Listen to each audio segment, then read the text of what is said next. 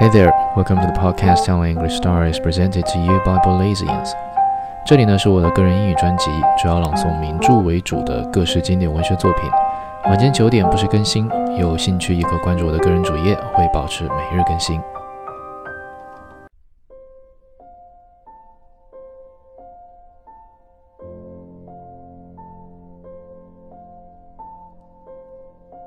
The Moon and Sixpence, Volume 42. I did not know why Strickland had suddenly offered to show them to me. I welcomed the opportunity. A man's work reveals him. In social intercourse, he gives you the surface that he wishes the world to accept, and you can only gain a true knowledge of him by inferences from little actions, of which he is unconscious and from fleeting expressions which cross his face unknown to him. Sometimes people carry to such perfection the mask they have assumed that in due course they actually become the person they seem. But in his book or his picture, the real man delivers himself defenseless. His pretentiousness will only expose his vacuity. The lathe painted to look like iron is seen to be but a lathe. No affectation of peculiarity can conceal a commonplace mind. To the acute observer, no one can produce the most casual work without disclosing the innermost secrets of his soul. As I walked up the endless stairs of the house in which Strickland lived, I confess that I was a little excited.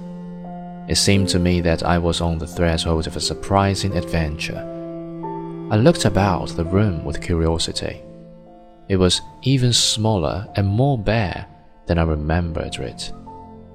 I wondered what those friends of mine would say who demanded vast studios and vowed they could not work unless all the conditions were to their liking.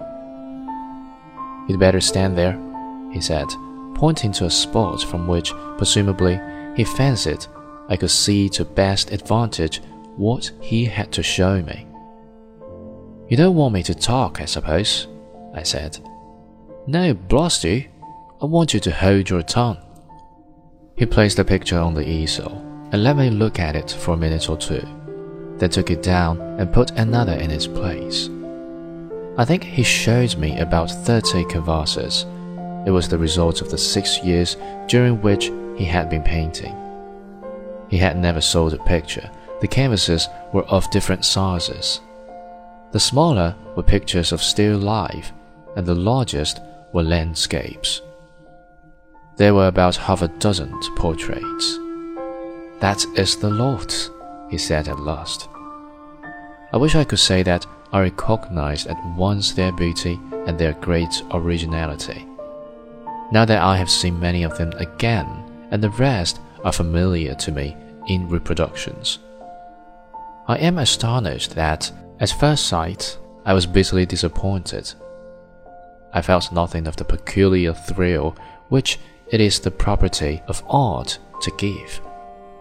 The impression that Strickland's picture gave me was disconcerting, and the fact remains always to reproach me that I never even thought of buying any.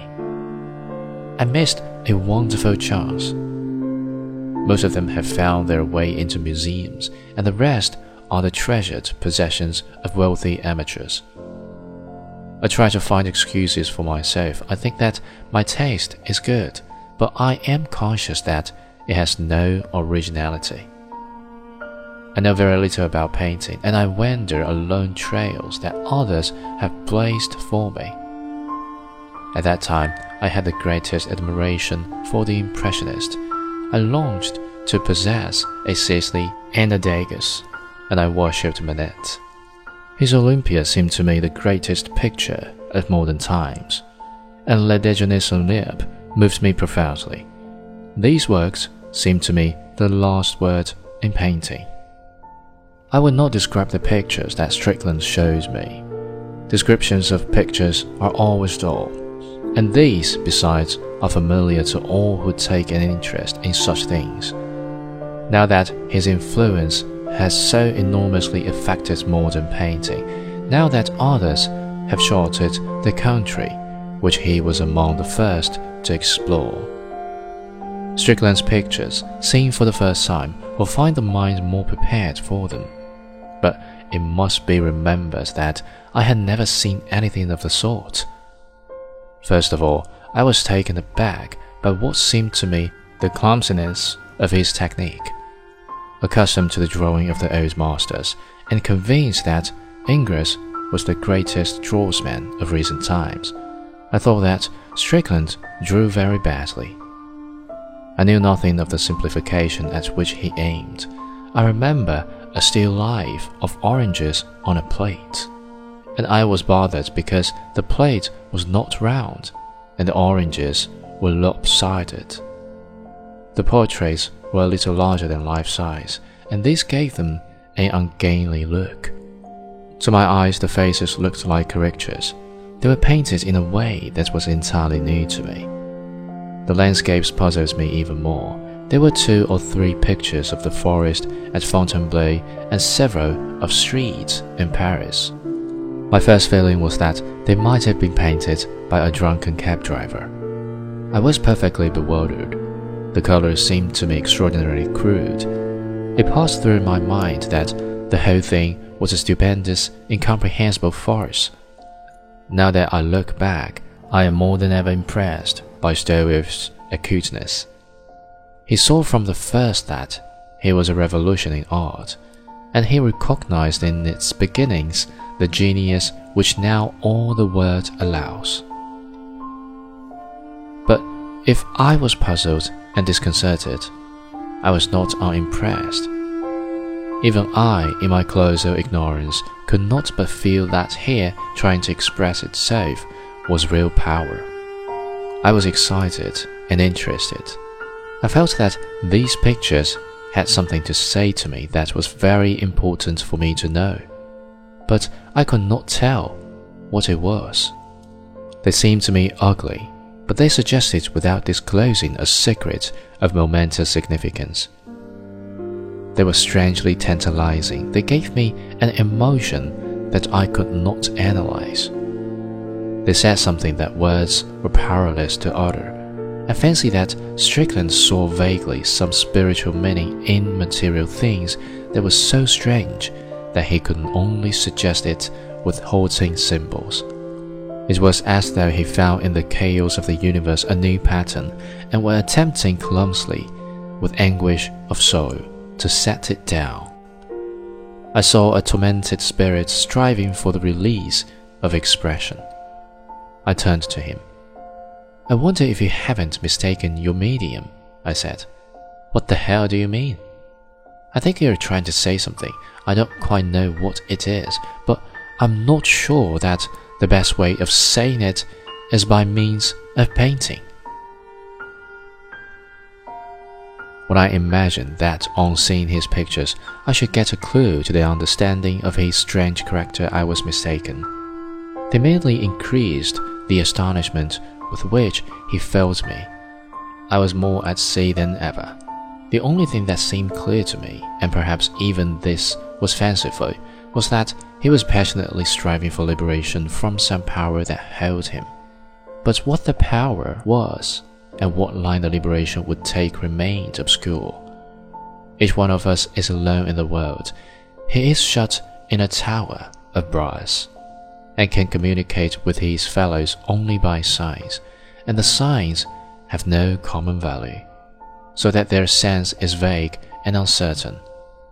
We seek pitifully to convey to others the treasures of our heart, but they have not the power to accept them. And so we go lonely, side by side, but not together, unable to know our fellows and unknown by them. We are like people living in a country whose language they know so little that, with all manner of beautiful and profound things to say, they're condemned to the banalities of the conversation manual. Their brain is seething with ideas, and they can only tell you that the umbrella of the gardener's aunt is in the house. The final impression I received was of a prodigious effort to express some state of the soul, and in this effort, I fancied, must be sought the explanation of what so utterly perplexed me. It was evident that colors and forms had a significance for Strickland that was peculiar to himself.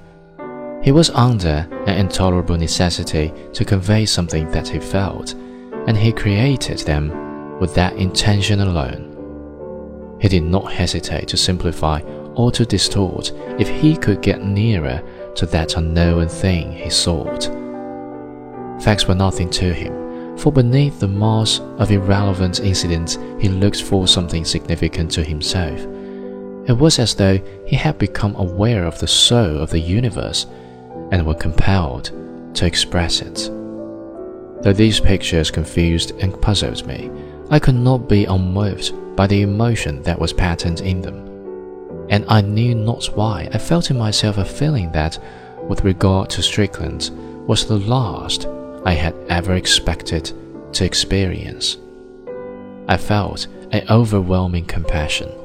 I think I know now why you surrendered to your feeling for Blanche Stroeve. I said to him, Why? I think your courage failed.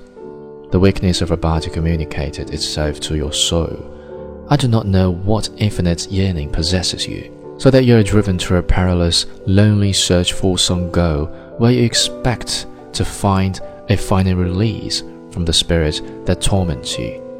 I see you as the eternal pilgrim to some shrine that perhaps does not exist. I do not know to what insecrutable nirvana you aim. Do you know yourself?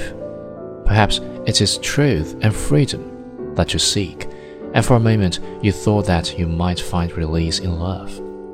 I think your tired soul sought rest in a woman's arms, and when you found no rest there, you hated her. You had no pity for her because you have no pity for yourself, and you killed her out of fear because you trembled still at the danger you had barely escaped. He smiled dryly and pulled his beard. You are a dreadful sentimentalist, my poor friend. A week later, I heard by chance that Strickland had gone to Marseille. I never saw him again.